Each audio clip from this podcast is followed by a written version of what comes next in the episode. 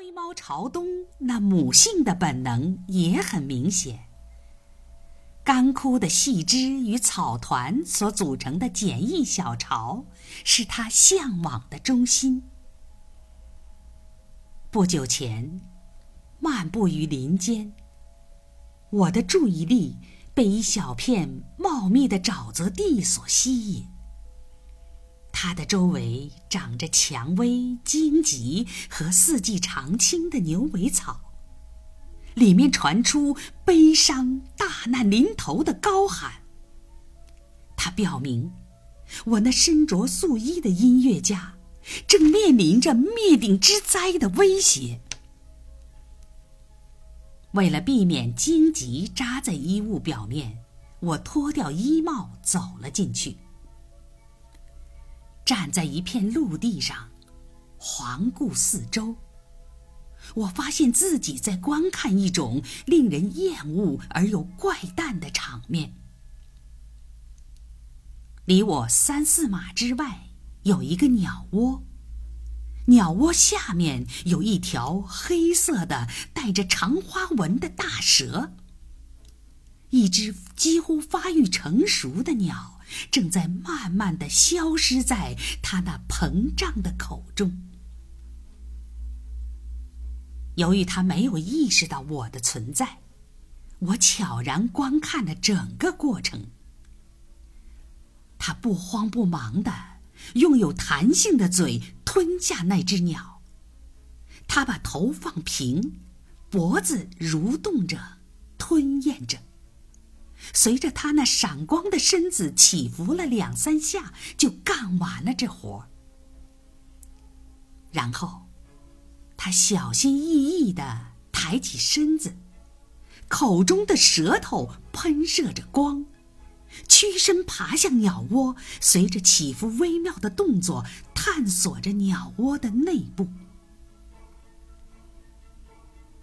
对于毫无防备的一窝鸟而言，我难以想象还有什么比在他们小窝的上方突然出现这个大敌的头与脖子更为令人胆战心惊的了。它足以使他们毛骨悚然。没有找到他要寻找的目标，蛇从鸟窝滑行到下面的树枝上，开始向别的方向。展开他的搜索。他不声不响的在树枝中滑行，专心致志的要捉小鸟的父母。在树中，那个无腿无翅的家伙竟然如鱼得水，行动像鸟和松鼠那样敏捷而自如。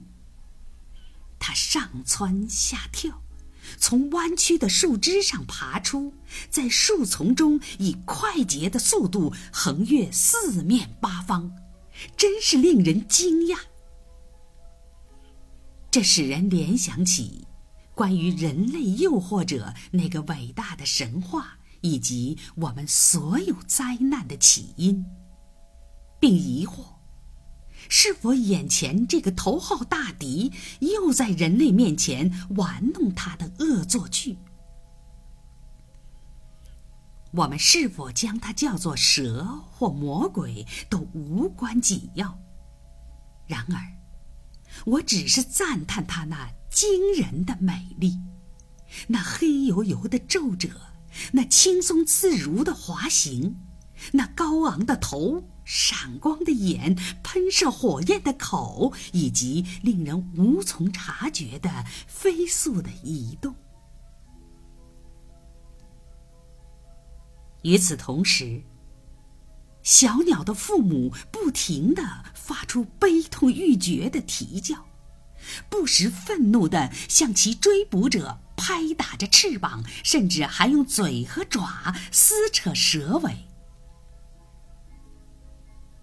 受到如此攻击，蛇陡然重叠其身，顺势转过头来。起初，这种战略的实施仿佛击垮了其受害者，使之受制于他。但实际上并非如此。在他的大嘴还没来得及接近垂涎已久的猎物时，鸟已经挣脱出来，看上去被吓得惊魂未定，抽泣着退回到更高的树枝上。他那以瞪视而征服猎物的驰名绝招，对自己几乎没什么帮助。当然。一个略为脆弱、不那么好战的鸟，或许会被那致命的魔力所征服。眼下，当蛇由所依附的细长漆木树干上游移下来时，其注意力被我的胳膊一个轻微的举动所吸引。他用眼盯了我片刻。那是一种只有蛇和魔鬼才会发出的略带畏缩、一动不动的盯视。他迅速转身，那是种不显示就浑身发痒的记忆，然后在树枝中滑行。显然，他认出我就是他曾经狡猾的毁掉过的古代人的一个代表。片刻之后，他漫不经心地在枝繁叶茂的一个漆木树顶上栖身，试图尽可能地使他那柔软易屈、闪闪发光的躯体给人以弯曲树枝的假象。这时，古老的复仇之念陡然而起，我行使了我的自卫能力。一块石头准确无误地击中了目标，使他缩成一团儿，痛苦地在地上打滚儿。当我了结了他，林中又恢复了平静时，一只险遭厄运、羽毛未丰的小鸟从藏身之处出来。跳上一截腐朽的枝头，叽叽喳喳的欢快的叫着，显然是在庆祝胜利。